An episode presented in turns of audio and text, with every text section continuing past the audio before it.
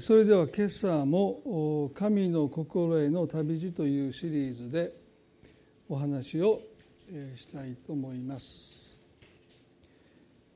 えーまあ、今まであの2回「神の後悔と痛み」というテーマでお話をしました。そして2回目は「神の妬み」ということですね。で神の心を知る上で、まあ、いかに私たちの心とは異なっているのか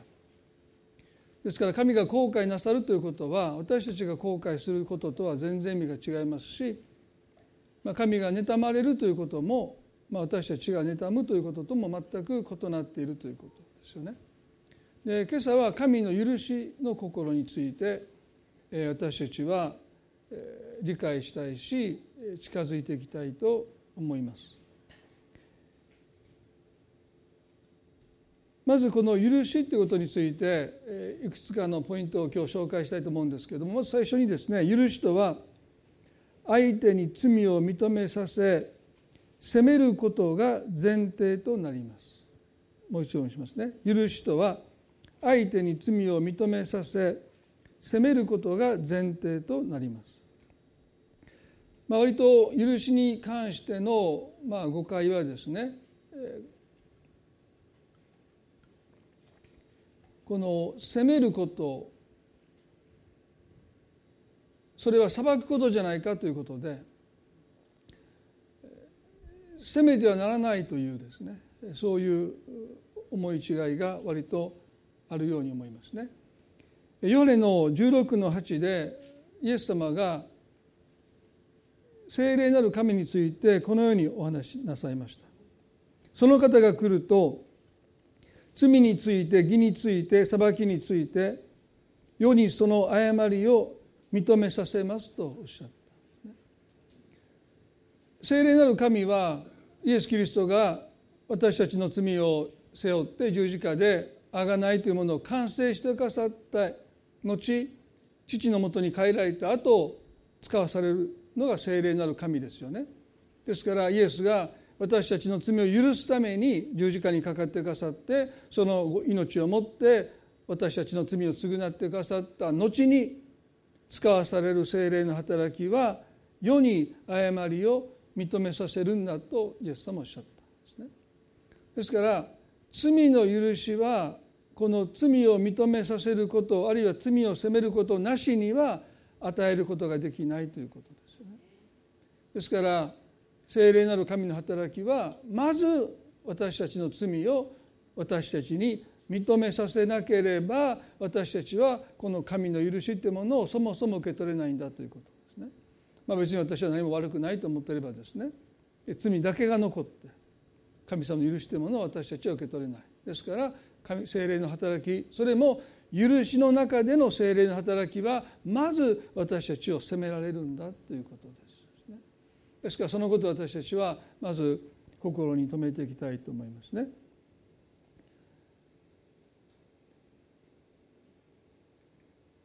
マタイの18の21でペテロがイエスにこのように質問しました。主よ兄弟が私に対して罪を犯した場合何度まで許すべきでしょうか？何度まででしょうかと言いました。まあ何度も取り上げている箇所ですけどもまあ、ここでペテロは許しの上限を聞いたわけですよね。何度まででしょうか？許す許すべきでしょうか、まあ、7度まででしょうかと言いました。でここでペテロにとって許しとはですね罪を見過ごすことであったり我慢することでしかありませんでした。ですから彼がイエス様から本当に聞きたかったことは主よ兄弟が私に対して罪を犯した場合何度まで見過ごすべきでしょうか？あるいは我慢すべきでしょうか、ね、何度目になったら私はこの怒りをぶつけていいんでしょうか？と質問したわけですね。でこれは全く許しとは異なったものです。ですからイエスは7度の70倍だとおっしゃった。え？491回目にはどつき返していいんですかという意味ではないですよ。ね、まあ前見ましたけどペテロは多分これを聞いて計算できなかったですからね。7度の70倍って掛け算なんか勉強しませんからね。ええー、みたいな。もうわけわからん、ね、圧倒されたと思いますよ。あそうですか400今結構数えてますから今で380段階ですからもうちょっとですねみたいなそういうわけじゃないんですよね。まあ、7度の70倍というのはもう上限がないっていう話ですからペテロの許しの概念でいうと7度の70倍なんてありえないですよね。そこまで私はいくら気が長くてもですね寛容でも7度の70倍までそんなことはもう我慢できない見過ごせないということ。そのことを彼にイエスは教えようとなさったんだろうと思いますね。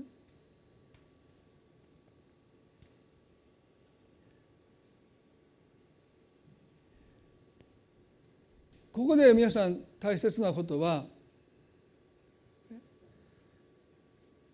ペテロは相手の罪を数えていますね。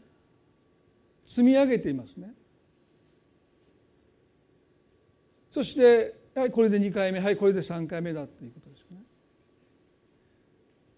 で皆さんね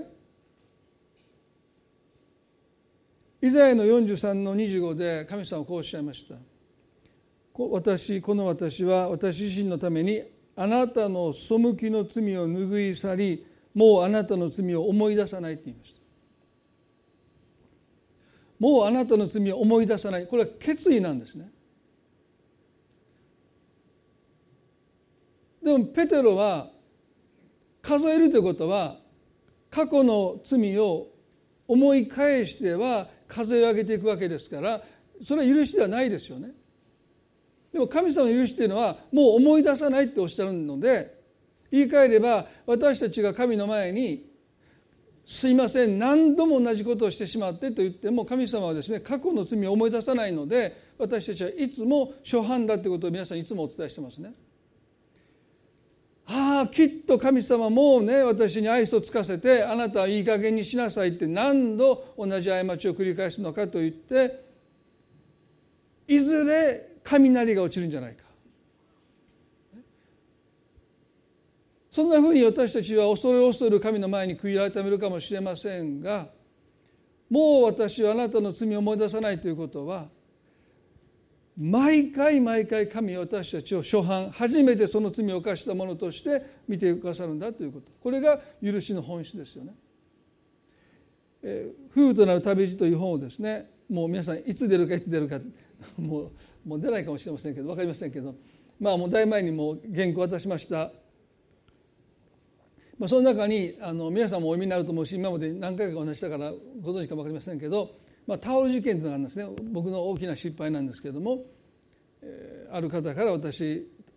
タオルをお借りしてそれがもう高級なタオルでもう肌触りというか風風合いがもうふわふわふわのねタオルをお借りしました。家に持って帰って置いてると、えー、妻のおばあちゃんがやってきて家を掃除してくれました。その時なんとそのタオルを雑巾にして掃除をしたんですね。そしてゴシゴシもうすっごくね綺麗好きなんでもう床とか壁とかもそのタオルでもうゴシゴシやってまた絞ってまたゴシゴシやって絞ってそして洗濯物に干しておきました。私その方にタオル返そうと思って干してあったタオルを触りました。男ですからその風合いというかその気にしてませんからそのバッシバシになってたんですけど別にその記憶の中でそのそういうタオルと記憶してませんでしたからそれをちゃんとお返ししました。すると苦情が来ました。先生にお返ししたタオルと全く別物じゃありませんかみたいなですね。いやいやお借りしたタオルですよと。ちゃんとあのそのタオルでした。いやこんなんじゃなかったんですけど。もう本当に肌で触るとふわふわで。もう気持ちいいタイルがだか今もうバシバシなんですけどみたいな。で僕はすぐもうそれはうちの妻のせいだと思ってもう彼女を責めてあなた電話しちゃんと謝りなさいって言って、まあ、電話口で叱られて涙を流してました。ですね。で僕はいやもうそれは当然あなたが受けるべき罰だと思ってまああの何の憐れみの言葉もかけませんでした。ですね。それが後からおばあちゃんがやったということが分かっても別に謝りませんでした。ですね。そしてだいぶまあその後謝りましたよもちろんね。で西武百貨店を歩いてるとギフトショップの前に行ったらそれと似たようなタオルが置いてあったんですね。どうなったでしょうか、昨日のことのように記憶が蘇ってきたんでしょう、ね。まあ、随分叱られました、ね、もう神様思い出さないって言ってるのになとか。まあ私の妻を責めてるわけじゃないんですよ。あの人は思い出してしまいますよね。でも神様はもう思い出さないっておっしゃった、ね。まあ、ありがたいなと思います。まあ、今はもう彼女も思い出さないでもう最近全然言われてなくてでもあえてもこのことは本に書こうと思ってですね。で僕が書き方は僕はすごいいい夫として反省してるように書いてますから、まあ、最後の章に彼女がちょっと自分のそれを読み上げて書くそうですね、まあ、ことごとく否定されると思いますけれども。まあまああの本本を書くことの特権をですね自分をいいように書けるという。読んだ人がなんて素晴らしい夫なんだって一度お会いしたいわっていう人が多分日本で続出するんじゃないぐらいの書き方をしようと思えばできるわけですからね。まあニューライフの人はそれを読んで「何やこの本」って言って 捨てられるかもしれませんけども。まあでもここでね少なくともペテロは自分に対して罪を犯した人の罪をね絶えず思い出しては数え上げていくということをしている。ですからペテロにとってその人はね初犯であり再犯でありですね罪がつながれていくわけですけれども神様は思い出さないと言いました。すなわちねそれを私たちから過ぎ去らせてくださるということですよね。皆さん私たちが人を許す時にその許しとはですね思い出さないという決意を繰り返し繰り返ししていくっていうことなんですよね。それは一度にもう思い出さないという決心をしただけでもう二度と思い出さないということはないと思いますね。やっぱり思い出してしまうんだけどもその都度、ね、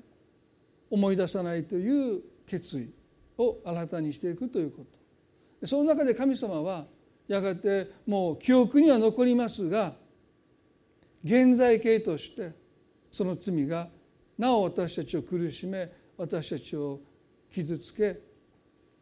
私たちを支配していくようなことがやがてなくなっていくということですよね。ヨハネの8章にあの会員の現場で捕まった女性とイエスとのやり取りを、まあ、今朝もう少しだけ見たいと思います。よく取り上げる箇所ですけれども、えー、ヨハネの8章にまず5節で会員の現場で捕まった女性を村の人たちあるいは町の人たちが現行犯で、まあ、現場で取り押さえてイエスのもとに連れてきました。まあいろいろとここで言えることはたくさんあると思いますけれどもそしてイエスにこう言いました。モーセは立法の中でこういう女は石打ちにするように命じています。ところであなたは何と言われますか？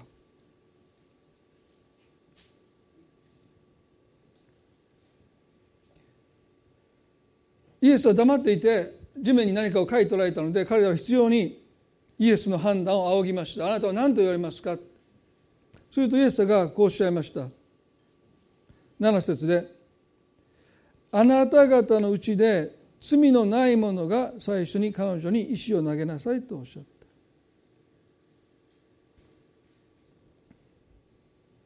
すると年長の者からその場を立ち去っていって9節ではイエスが一人残された女はそのままそこにいたと書いてます。イエスは見起こしてその女に言われた婦人よあの人たちは今どこにいますか？あなたを罪に定めるものはなかったのですか？彼女は言った。誰もいません。そこでイエスは言われた。私もあなたを罪に定めない。生きなさい。今からは決して罪を犯してはなりません。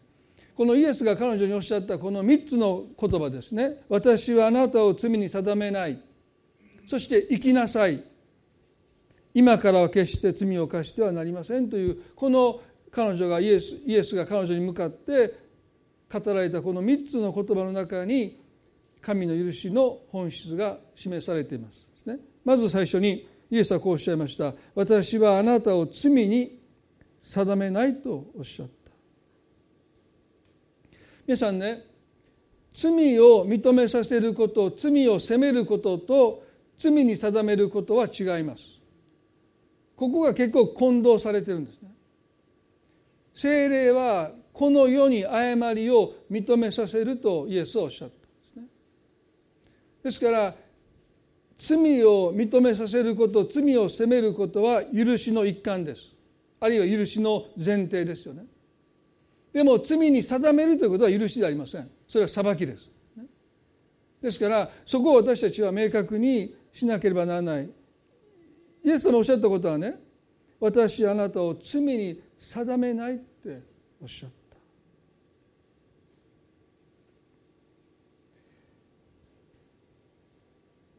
罪に定めないということはどういうことかというと罪と彼女を一体とみなさないということです。裁きとは罪とその人を一括りにしてひとまとめにして同一視してその人を見るということですね。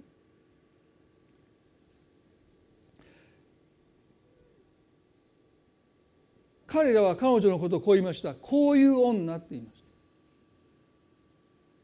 まさにこの呼びかける呼び名こそがですね彼らが彼女を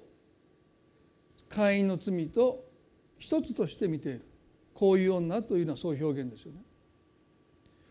ですから私たちはね人を裁か裁かないということの意味はその人についてひどいことを言ったり非難したり批判したりするっていうことではだけじゃなくてですね罪とその人を重ねて見てるということが裁きなんですね。一体としてその人を見てるということが裁きです。ですから私は別にその人を裁いてませんよって私はその人について批判もしないし非難もしてませんよということはもちろん裁いてないことに含まれるんだけどもでもその人をどう見てるかがもっと大事です。その人について何を話すかよりもあなた自身がその人をどのように見てるのかが裁きの本質ですよね。ですからこういう女はという会員の罪と彼女を一つとして見ているならばまさにそれは罪に定めること裁いていることなんだとイエスはおっしゃったですからその人の罪を数え上げていくということはまさにそれは許しているんではなくて全く逆のことをしているそれは裁いてるんだって言うんですよ。イエスは彼女のことを何て呼ばれたでしょうかですね。十節では「婦人よ」とおっしゃった。である人はねさすがイエス様はジェントルマンだって。大阪だと何て言うんでしょう。おばちゃんおばはん何て言うんでしょうかね。婦人よなんて皆さん使わないでしょ。僕も使いません。皆さんのこと婦人よまあもちろんおばはんとも言いませんけどね。そんなこと言ったらえらい目になりますからね。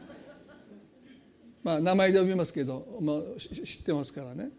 まあ僕今でも覚えてるんですよね。近所のおばちゃんのことをおばはんって小学校1年の時に食卓で言ったら父親のピンタがもう警告なしに。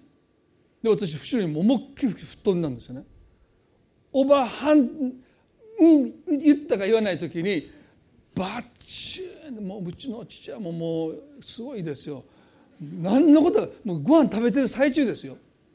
で後ろに思いっきり吹っ飛んで今でもそう覚えてますねもう呆然として何が起こったか分かんない。誰に向かっておばはんって言ってんやみたいなお父さんおばはんって言ってると思いながらまあそれは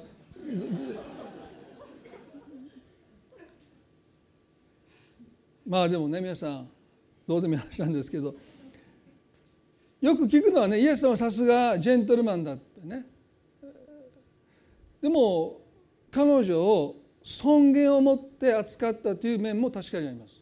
一人の人間として尊厳を持って敬意を持って、ね、彼女に婦人よと呼びかけたということももちろんありますけどもここで婦人よと呼びかけるキリストの意図は許しの宣言ですね。私はあなたをあなたの犯した会員の罪と一体としては見ていませんよ。あなたと罪ともう重ねて私は見ていませんよということの許しの宣言として彼女はイエスは彼女に向かって「婦人よ」と呼びかけてくださった。そして彼女はねそう呼ばれたのがいつだったかおそらくもう思い出せないぐらいに。罪深い女、会員の罪を犯す女だと、ね、こういう女というそのように呼ばれてきた彼女にとって婦人よという呼びかけはまさに罪の許しの宣言に等しい。私あなたをそんなふうには見ていないというですね。このキリストの言葉に彼女は一つの自分がずっと彼女自身もこういう女だどうせ私はそういう女だって罪と自分と重ねてきたその彼女にとって婦人よと呼びかけてくださるこのキリストのその言葉によって少し彼女が罪と自分とを切り離すことができるようになっていったんじゃないかな。神様はいつも私たちに罪と私たちを切り離して私たちを見ていてくださるし私たちを扱ってくださるし私たちを愛してくださるんだということ。それが許しなんだということですよね。すなわち罪を帳消しにするんではなくて私たちから罪を切り離していってください。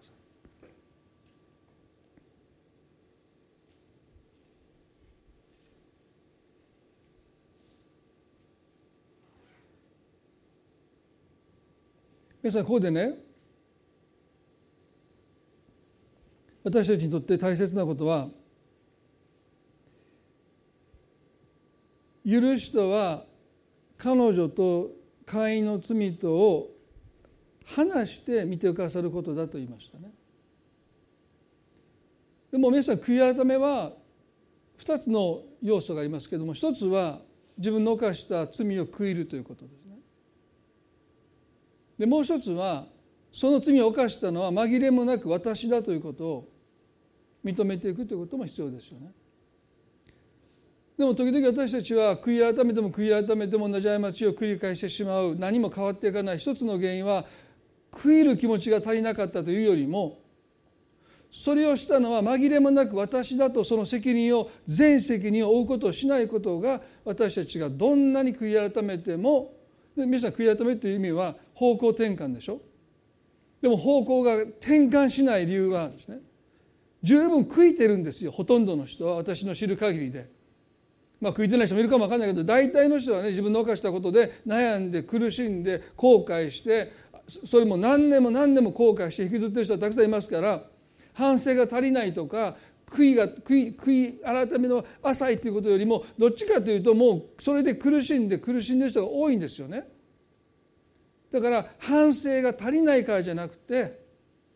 そのことをしたのは紛れもなく私に責任があるということを認めないことが実は悔い改め方向転換がなかなか私たちの心で起こらない僕は一番の原因じゃないかな。ね、なんで皆さん笑うんですか？ね笑うとこじゃないでしょ？まあ正直な雨をありがとうございます。まあでもね皆さんねどっかで私たちは人のせいにするんですよね。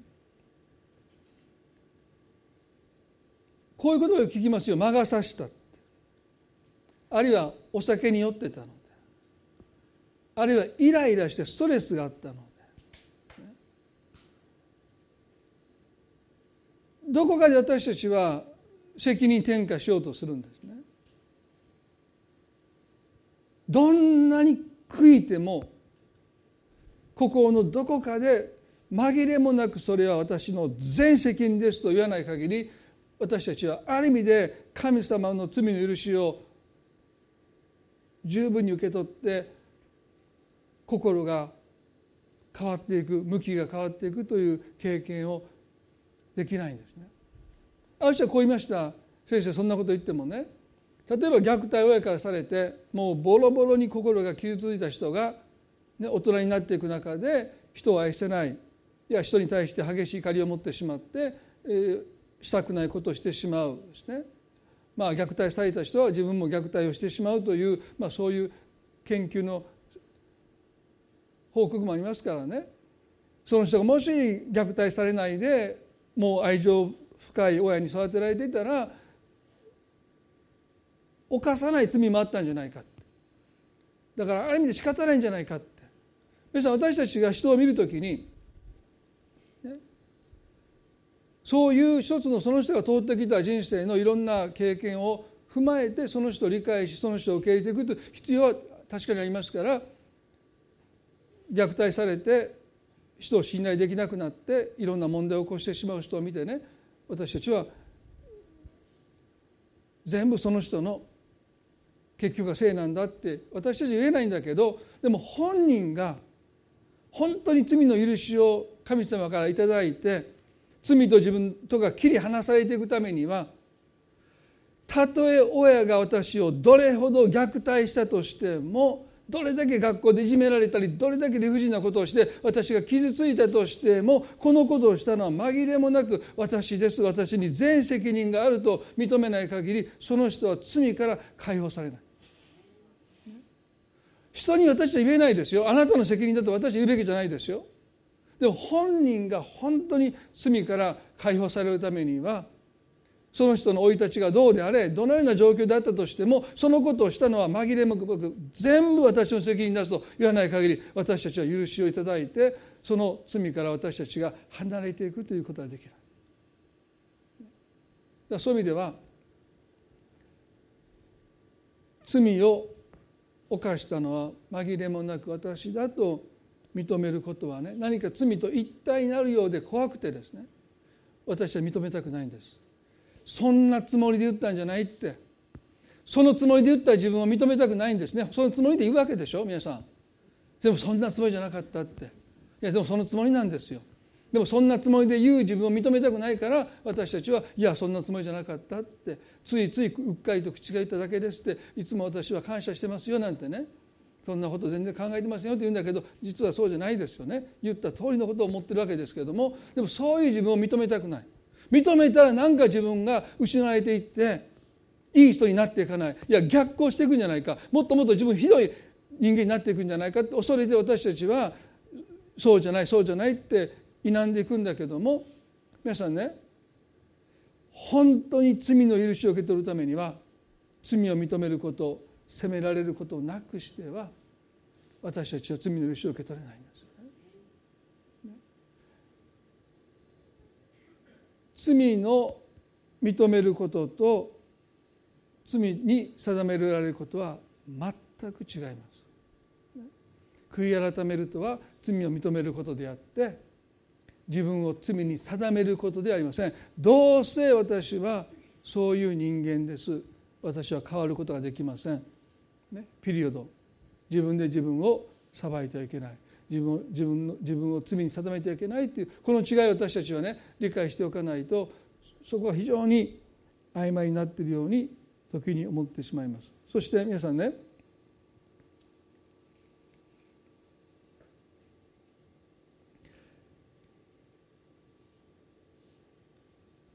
8の11で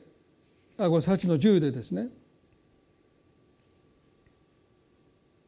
イエスは彼女にこう質問されました。夫人よあの人たち今どこにいますか？あなたを罪定めるものはなかったのですか？とおっしゃった。彼女はおそらくうなだれて石打ちの刑で殺されそうになっていたので顔を伏せてたに違いないですね。でもイエスはもう年長の者から1人去り2人去ってもうそこに誰もいなくてイエスと彼女だけ2人だけしかいないことをご存知の上なおなお彼女にこのような質問なさったわけでしょ。あなたを罪に定めるものはなかったのですかと言いました。彼女が許されていくあるいは神様の許しの中に生きるためには神様が罪に定めないって言ってくださるだけじゃなくて彼女を罪に定める人がいないことを彼女は自分の口で誰もいませんと告白しなければならないということも大切なんですね。神様が罪に定めなくても人はあなたをあなたを罪に定めるとしますから、この質問は彼女にとってとっても大切なんです。あなたを罪に定めるものはなかったのですか？誰もいません。今日皆さんそう言えますか？神様が私を許してくださっていることは分かる。あなたを罪に定める者はいませんかと聞かれて。誰もいませんと私たちは答えることができるでしょう。なお人から責められて罪と自分とが一体になってしまってる。あなたはそういう人だって言われてそういう自分が許せなくてああ私はどうせそういう人ですと言ってずっとあなたの犯した過ちを引きずって自分と重ねてもしあなたが生きているならばイエス様今日あなたに同じ質問なさいますよあなたを罪に定める者はいないのか。私たち言わないといけない。誰もいません。皆さんを罪に定めることのできる人は誰もいないんですよ。だから私たちは誰もいませんと。あなたの過去の過ちと罪と自分とをもうあなた自身が切り離して見ていかなければならないということ。誰もいませんというこの告白がベスト大事ですよ。どっかで私たちはやっぱり許されてない自分を引きずりながらもうその人が亡くなってるかもわからない。一生あなたを許さないって言って亡くなったかもわからない。人生はねドラマのように最後の最後にいいことが待ってるわけじゃなくて最後の最後にあなたを許すという言葉を聞けないでいやあなたを許さないって言って亡くなった場合ずっと私たちはその罪につながれて生きていくんでしょうか。たとえ人があなたにあなたを絶対許さないと言おうが人はあなたを罪に定めることはできないんです。誰も彼女に石を投げることができなかったんです彼らができたことは彼女の罪を責めたことです。イエスの前に連れてきたことです。意図は間違えていましたけども彼女が許しを受け取るためには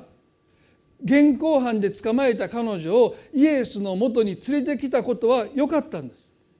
意図は間違えてますよ。そのことでイエスを訴える口実を得ようとしたそのために彼女は利用されただけなんですけども彼女にとってそれは幸いなことでした。イエスの前にこんな女って言われながらでも引きずりそしてその前に置かれたことは彼女にとっては許されるためにどうしても必要でした。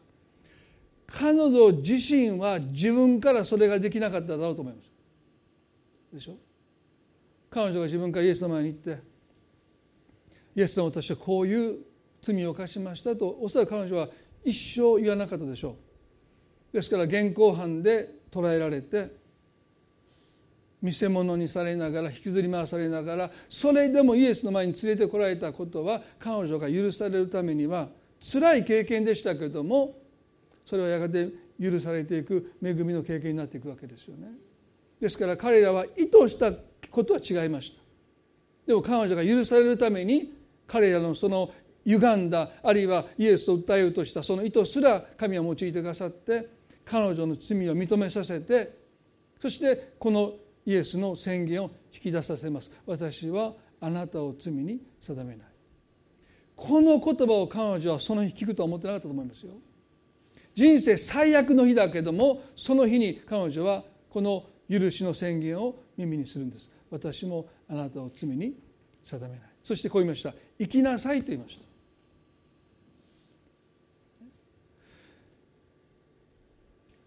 この光景を見ていた人たちはイエスがモーセの立法を破棄したと思って憤りました。あイエスはあのモーセの立法を無視して会員の罪をなかったことにした。でもそうでしょうか。イエスは会の罪を帳消しなさったんでしょうか、ね、皆さんイエスが何とおっしゃったかもう一回読んでみますね。8章の。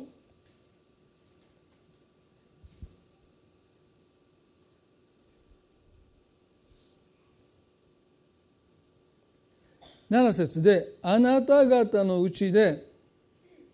罪のない者が最初に彼女に石を投げなさい」とおっしゃった。イエスはここでね彼女に石を投げなさいとおっしゃったんですよ。彼女はモーセの立法で見るならば会員の罪を犯して石打ちの刑に値する。だから彼女に石を投げなさいとおっしゃった。だからイエスは彼女の罪をなかったことにしたわけじゃないんです。彼女に石を投げなさいとおっしゃった。彼女はその刑を刑罰を受けるに値する罪を犯しました。だから彼女に石を投げなさいとおっしゃった。ただ条件があります。罪のないものだけが彼女に石を投げれるとおっしゃった。私たちはこの前半だけ見るんだけども実はイエスは彼女に石を投げることを否定されなかった。誰も彼女に石を投げてはならないと言わなかった彼女に石を投げなさい。彼女はその石の石を投げられる石石の刑に値する罪を犯した女性ですとイエスはここで認められたわけですよね。なかったことにしたわけじゃないんですよ。彼女に石を投げなさい。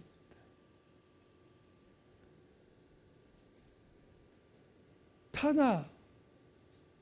一つの条件です。罪のないものだけが。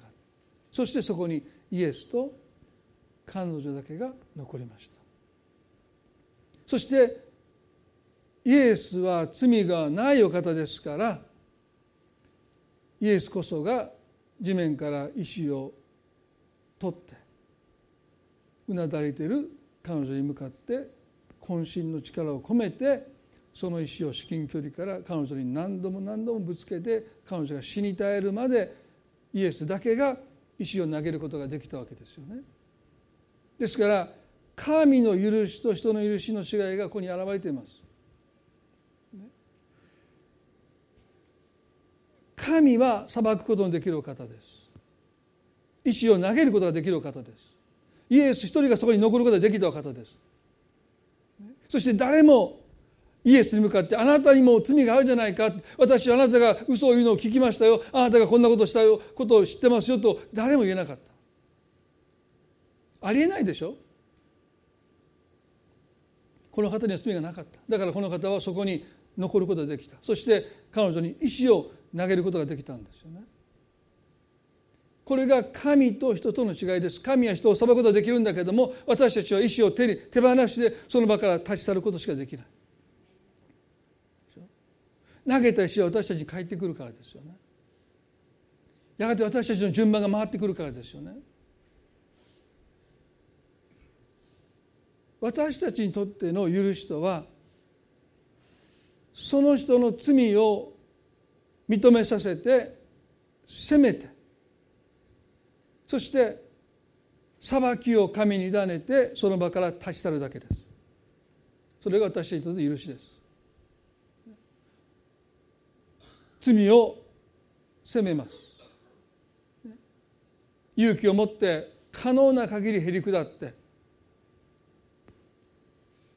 怒らないで。あなたのこのことが私をとても傷つけましたと例えばもう本当にへり下ってそのことを伝えます。そしてそのことに関して神が正しく扱ってくださることを信じてその裁きの場から彼らが立ち去ったように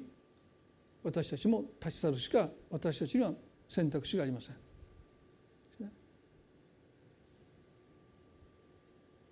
でもイエスはそこに残られた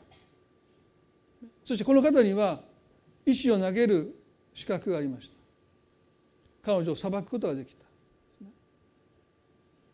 でもイエス何としたの？生きなさいとおっしゃった。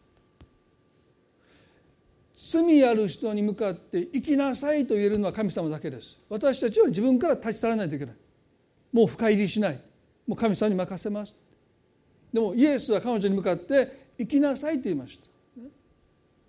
会員の罪はどうなったんでしょうか？イエスと共にそこに残ったんですよね。彼女は罪許されてすなわち罪から切り離されて彼女だけがそこから立ち去った。そしてそこには会員の罪がそこに残ってる、ね、罪っていうのは借金と同じですから誰かが払わないと残るんですよね。でも彼女はもう生きなさいって言われたから償いをしないで本来ならば石打ちにされて血を流して自分の命を持って償わないといけないのにイエスが生きなさいと言われたので彼女はそこから立ち去っていった。負債はどこにあるんでしょうか？イエスの前になります。まさにキリストの十字架とはその負債をご自分が犯した罪であるかのようにご自分が背負ってくださった前にも何度も言いましたよね。もしキリストが石を投げるとしたらご自身に向かって石を投げるってことなんですよね。彼女の罪をイエスが背負われたので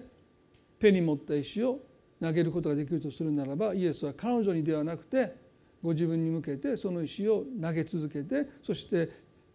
肉が裂けて骨が砕けて死に絶えるまでご自分に向けてイエスがイエスが石を投げる行為そのものが十字架のキリストの姿ですよね。罪のない方が私たちの罪を背負って鞭打たれ殴られ十字架に釘付けされて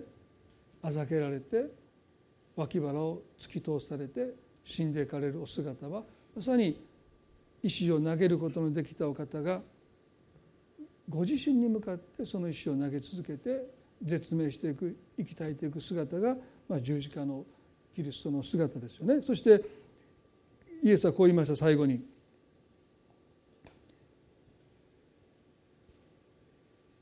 生きなさい。今からは決して罪を犯してはなりません」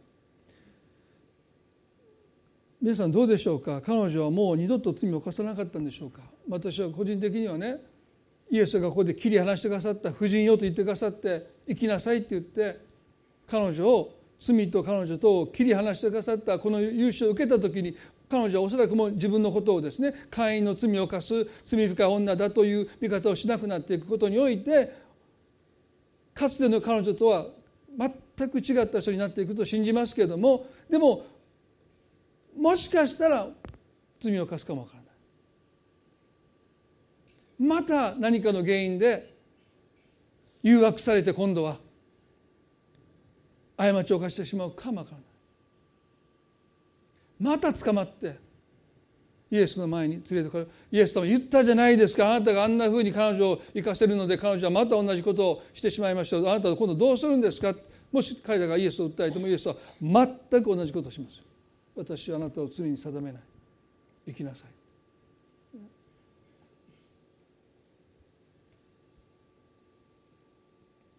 今からは決して罪を犯してはなりません。この言葉はですね脅しじゃないんです。この言葉の意味はですねあなたに私はいつも新しい再スタートを与えますよという。今からは決して罪を犯してはなりませんというのは脅しじゃありません。あなたに私はいつもやり直す再スタートする私との関係においていつでもあなたは新しくスタートが切れるんですよという一つのキリストの許しの宣言です。皆さん私たちはね神様の前でいつもこの宣言をいただけるんです。新しいスタートをその関係において何度だって切れるんです。皆さん人間関係でそんなこと不可能でしょ？一度過ちを犯したらそれがずっとつきまといますよ。でもイエス様はね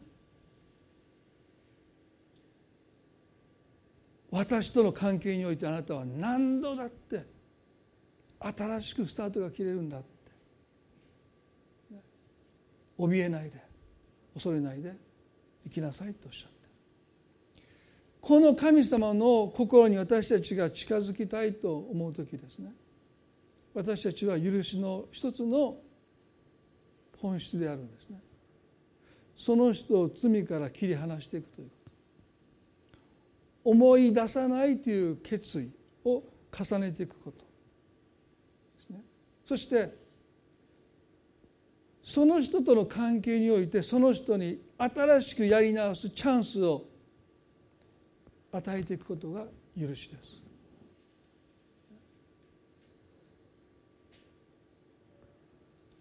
今日この許しのことについて神様私たちの心にですね多くの気づきを与えてくださることを祈りたいと思いますね。どうぞ目を閉じていただいて。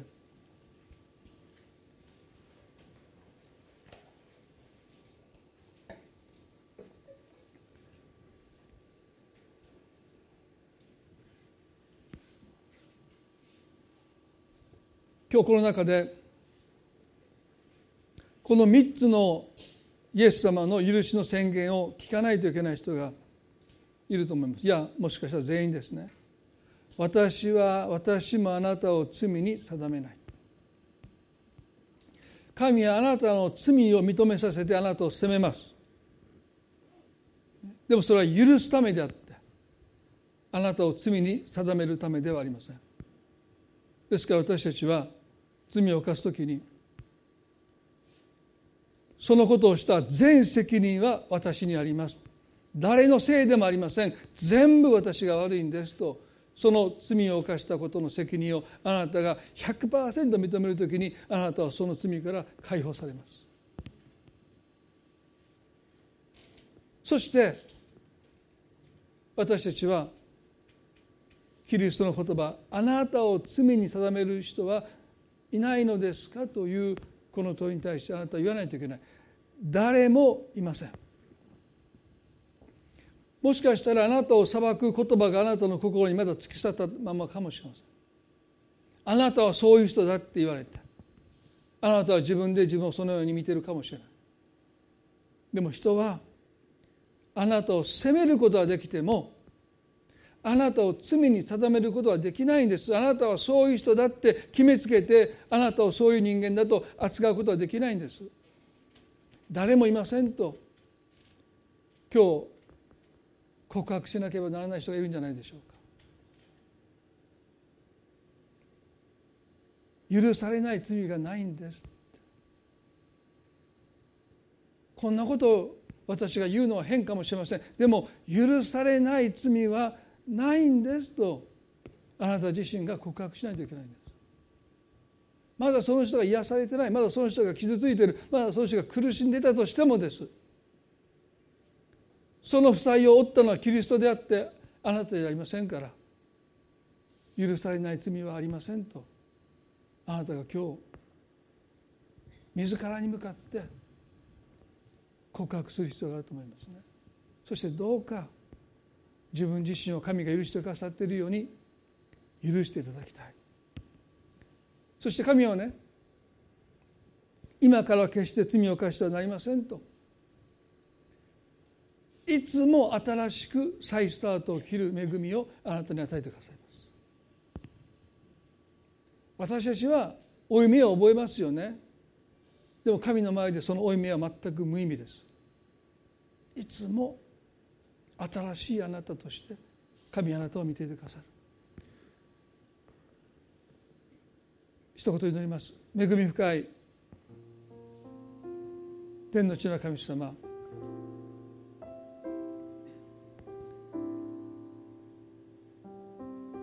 私もあなたを罪に定めない。神はその持った意志をあなたに投げないんです。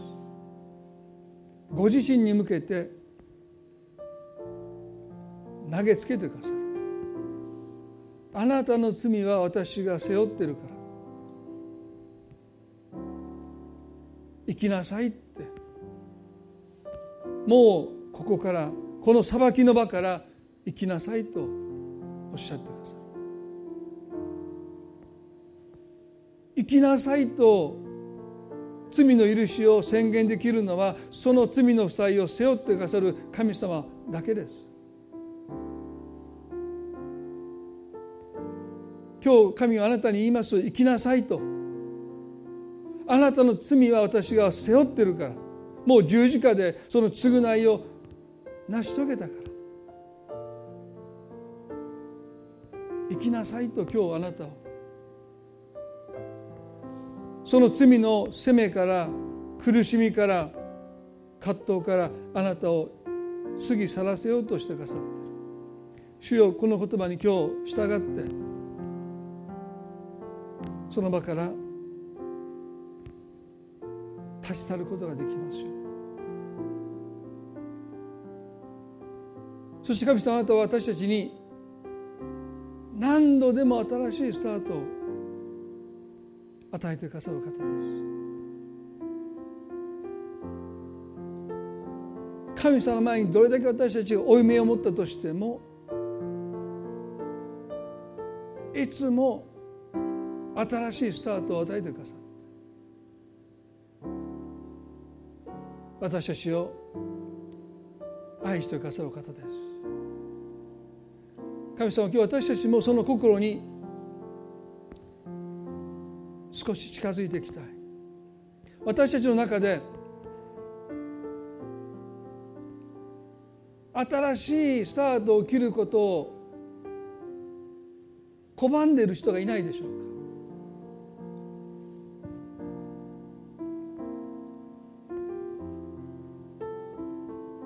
すぐにできないかもしれない。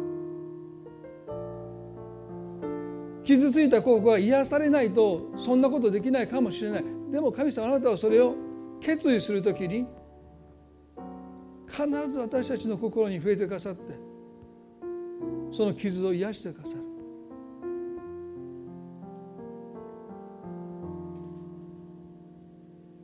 どうか私たち一人一人も許せないというこの人生の中における最も重い重荷を下ろして生きることができますよ。あの村の人たちは間違った動機でした。イエス様を訴える口実でした。でもそこから立ち去っていきました。手にした石を捨てました。イエス様の裁きを不本意ながら受け入れてきました。で私たちは神は正しく裁かれるお方であることを知っています。だから私たちはその場からもう立ち去ることができますように。神様あなたに裁きを全部おいだねして手に持った石をもう地に投げて私たちに対してなされた罪から私たちが自由になって生きることができますように。主を憐れんでください。主を助けてください。今日解放神様が私たちの心に持たせてくださることを信じます。私たちの罪そして私たちに対してなされた罪からどうか私たちを切り離してください。私たちを切り離してください。解放してくださることを祈ります。神様この礼拝を感謝します。お人々の上にあなたの祝福と慰めと癒しがもたらされますように感謝し愛する私たちの主イエス・キリストの皆によってこの祈りを見舞いにお捧げいたします。それではどうぞ皆さん立ち上がっていただいてご一緒に賛美を捧げたいと思います。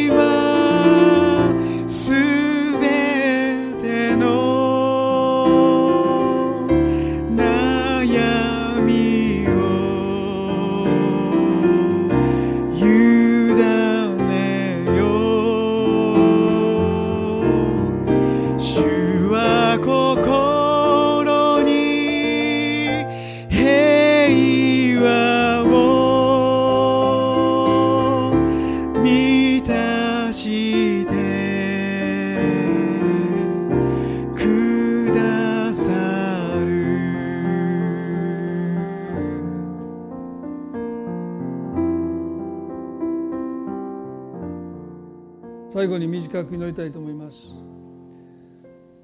今朝皆さんがメッセージを聞いていて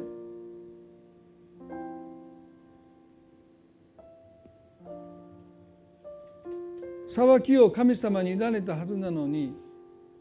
まだその場から立ち去っていない自分がいるかもしれない。まだあなたの視界の中にその罪がはっきりと映っているかもしれない。時々その罪のことを思い返しては心痛みを覚えているかもしれない。今日あなたにできることは神に裁きを委ねてもうそこから立ち去ることです。その罪が見えなくなるまで立ち去ることです。あなたは相手の犯した罪のダメージよりもその後の罪のとらわれによって多くのものを失っていきます。確かにあなたに対してなされた罪のダメージも大きいかもしれない。でもその後罪は実にあなたの人生に足場を設けてあなたの人生を支配します。何年経ってもそのことに私たちはとらわれて喜びを失っていきます。でももう神様は今日言います。もう立ち去りなさい。あなたはもう意志が投げれないんだから。私に任せて。あなたはそこから立ち去ってきなさい。もう自由になりなさいとおっしゃった。今日神様私はもうそこから立ち去りたいです。もう思い出したくもありません。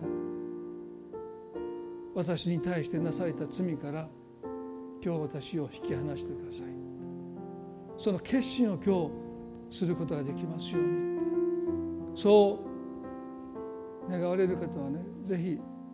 心の中でご一緒に祈ってください。神様今日私は意志を置いて裁きの場から立ち去ります。もうあなたに裁きを委ねます。私に対してなされた罪がもう私の視界から消えますように私の人生を支配しませんように私の日々の気持ち感情行いを支配しませんようにもう私をその罪から自由にしてください。解放してください。イエス様今日その決心を今日私にさせてください。もう立ち去ります。あなたにお委ねします。主は良きお方です。主は義なるお方です。主は不公平なお方ではありません。平等なお方です。あなたにもう全て委ねます。今日私は立ち去る決心をすることができますように。イエス様の皆によって。感謝してお祈りいたします。それでは今朝これで礼拝を終えたいと思います。互いに挨拶を持って礼拝を追っていきましょう。